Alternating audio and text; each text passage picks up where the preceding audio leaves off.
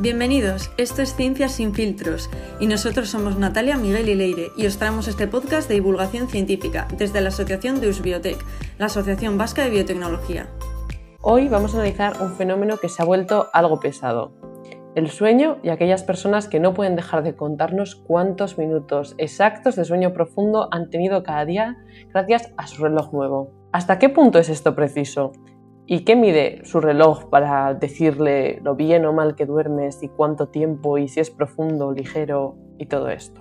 Antes de empezar, me voy a copiar de la técnica de Miguel y os voy a lanzar una pregunta. ¿Qué creéis vosotros que mide el reloj? Primero, qué poca originalidad hay en este podcast. Segundo, pues no tengo ni idea. Deduzco que pulsaciones y alguna biometría relacionada con el pulso o algo así. A ver, yo tiraría algo más normal como el movimiento así. Es que no tengo ni idea de este tema, ¿eh? pero me suena que mm, al final eso lo que hace es medir un poco el movimiento de, de uno mismo.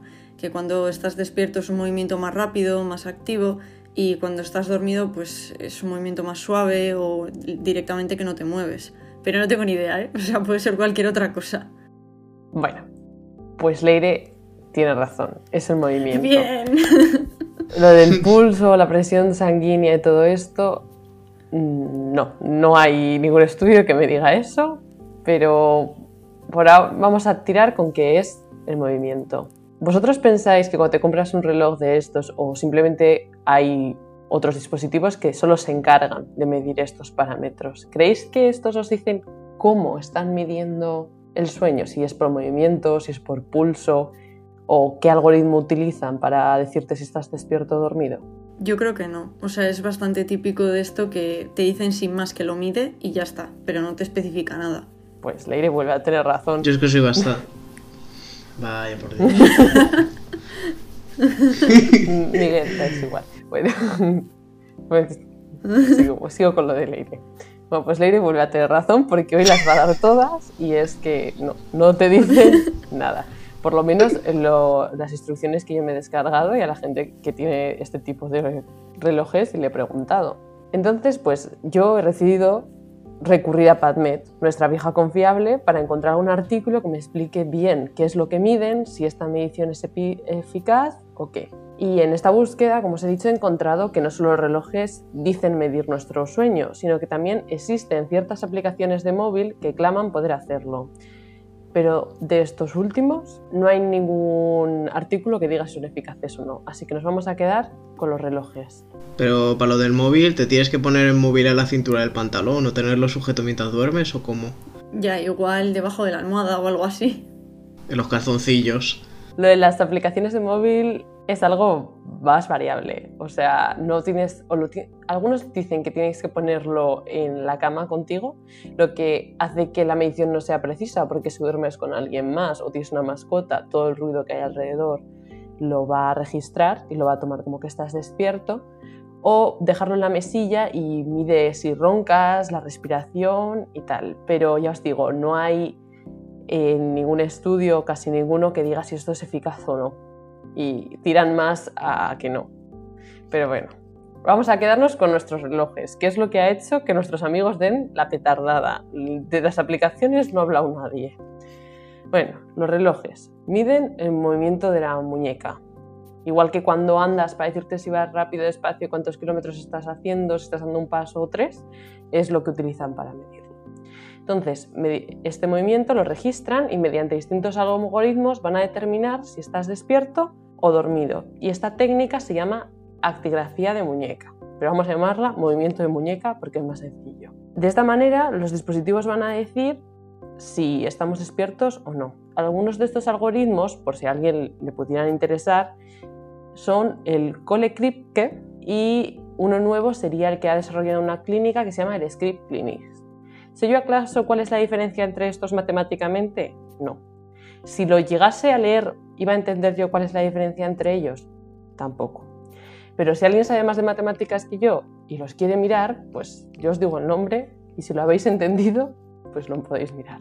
Pero esto no es lo que nos importa, porque al final el teléfono o el reloj va a hacer lo que quiera. Así que lo que nos importa es si estos datos que nos va a dar luego el reloj van a ser eficaces si sabe distinguir bien entre el tiempo que estás despierto y el tiempo que estás dormido. Y que así por lo menos saber si lo que te, te comentan tus compañeros es al menos verdad después del dolor de cabeza que te están dando. Vuelve, volvemos a encontrarnos con que va a depender otra vez de qué algoritmo utilicen, pero yo he encontrado un artículo en el que hablan del algoritmo de Colecrypte. Entonces, en este artículo nos hablan de precisión, sensibilidad y especificidad de los dispositivos.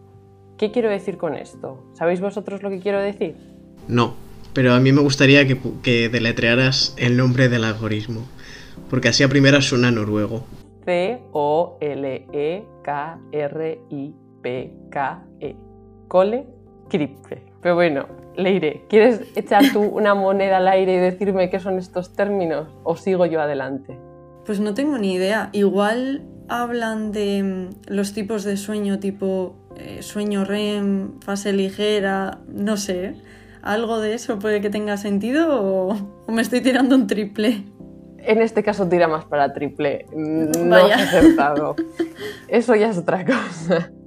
No, con estos términos se habla de sensibilidad cuando estamos diciendo si el reloj es capaz de distinguir bien el tiempo en el que estás dormido. Es decir, si el reloj dice que este rato has estado dormido y de verdad lo has estado.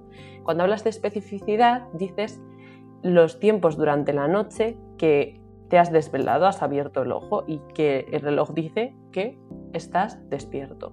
Y por último, la precisión sería como la media entre las dos, es decir, el tiempo en el que lo que dice el, reloj que estás haciendo es lo que en realidad estás haciendo. ¿Cómo van en estos parámetros?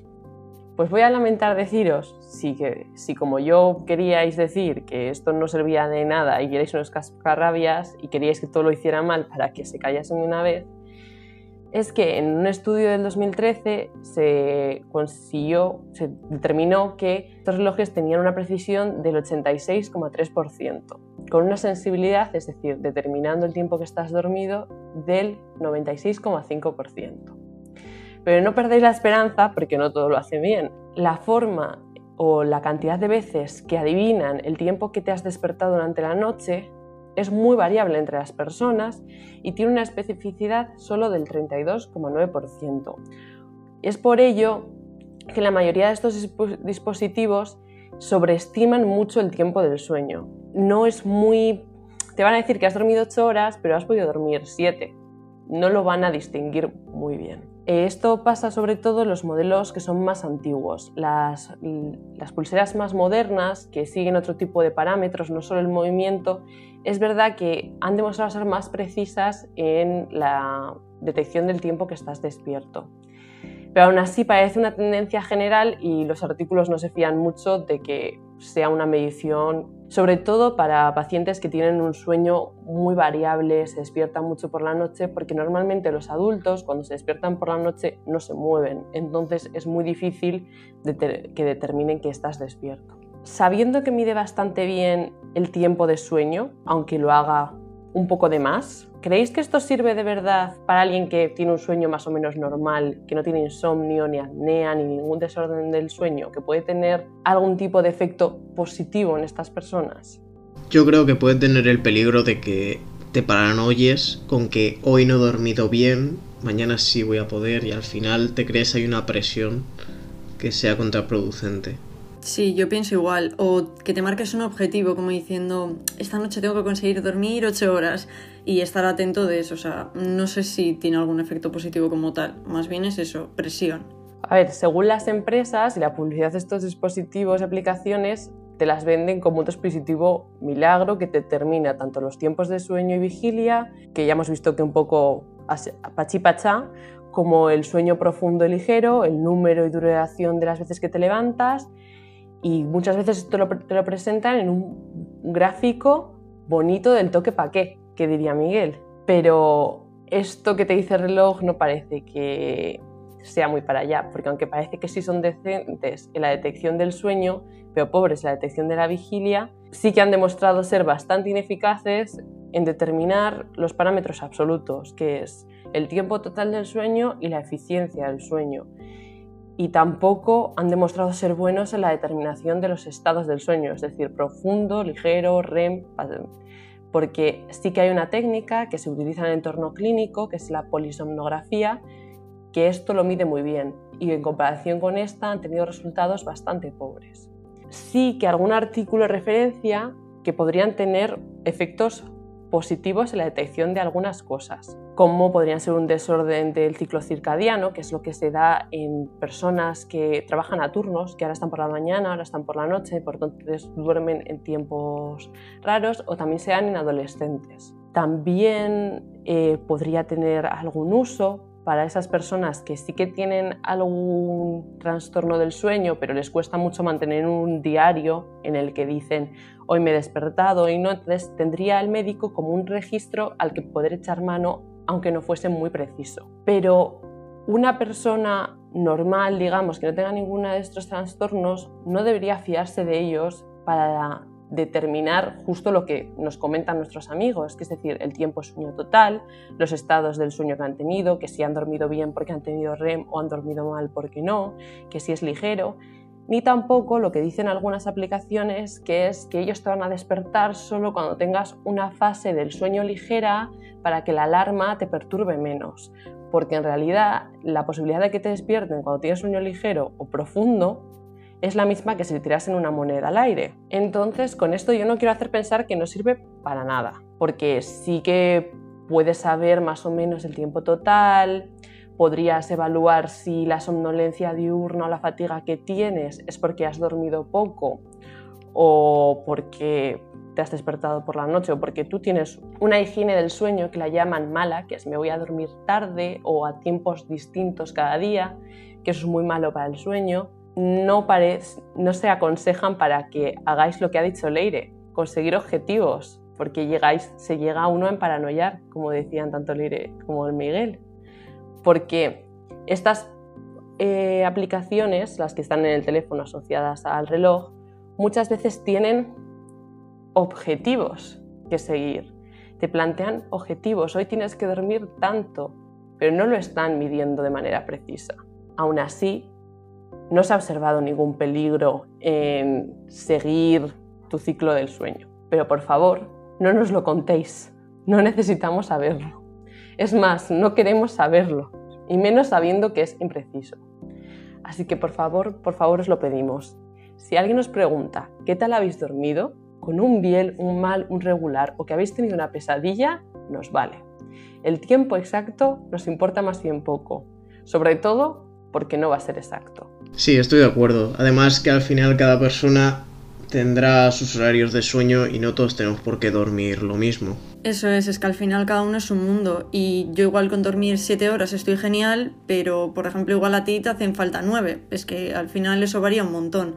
No tienes que utilizar una aplicación de este tipo o un reloj para medir esas cosas. Tú te conoces bastante bien a ti mismo en ese sentido. O sea, no necesitas hacer algo así.